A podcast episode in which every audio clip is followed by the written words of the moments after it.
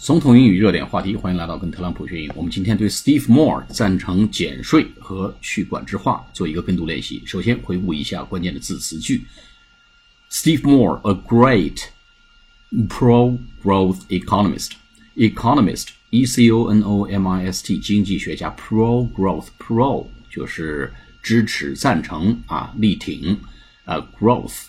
力挺和支持赞成增长的，以增长为导向的 pro-growth economist，就是一直是以，呃，这个以支持增长为导向的这么一种思维的经济学家。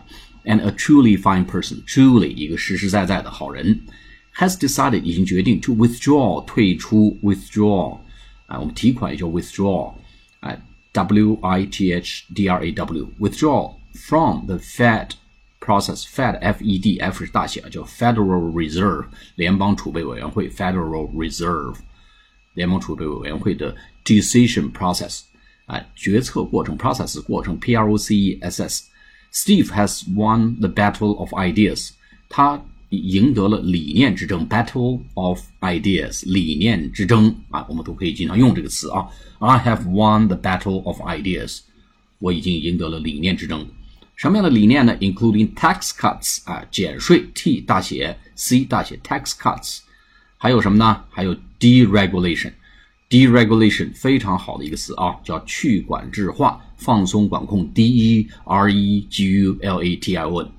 那么这两种呃决策，这两个理念，tax cuts and deregulation have produced non-inflationary prosperity 已经产生了，produce 是一个是作为名词就是农产品，做动词呢是产出产生了，non-inflationary 没有通货膨胀的，inflation 就通货膨胀，non-inflationary i n f l a t i o n a r y prosperity 繁荣 p r o s p e r i t y 啊，很重要的经济方面的词啊，non-inflationary prosperity for all Americans。然后 I have asked Steve to work with me，我已经要求他跟我一起工作，toward future economic growth，为了未来的美国经济增增长。好，我们来做跟读练习。Steve Moore, a great pro-growth economist and a truly fine person, has decided to withdraw from the Fed process. Steve won the battle of ideas including tax cuts and deregulation, which have produced non-inflationary prosperity for all Americans. I have asked Steve to work with me toward future economic growth in our country. Steve Moore, a great pro-growth economist and a truly fine person, has decided to withdraw from the Fed process.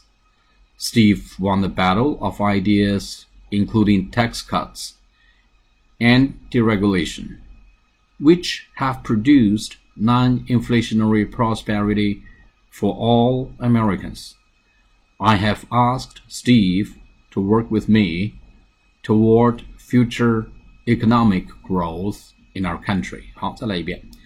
Steve Moore a pro, a great pro-growth economist and a truly fine person, has decided to withdraw from the Fed process. Steve won the battle of ideas, of tax cuts, and deregulation, which have produced non-inflationary prosperity for all Americans.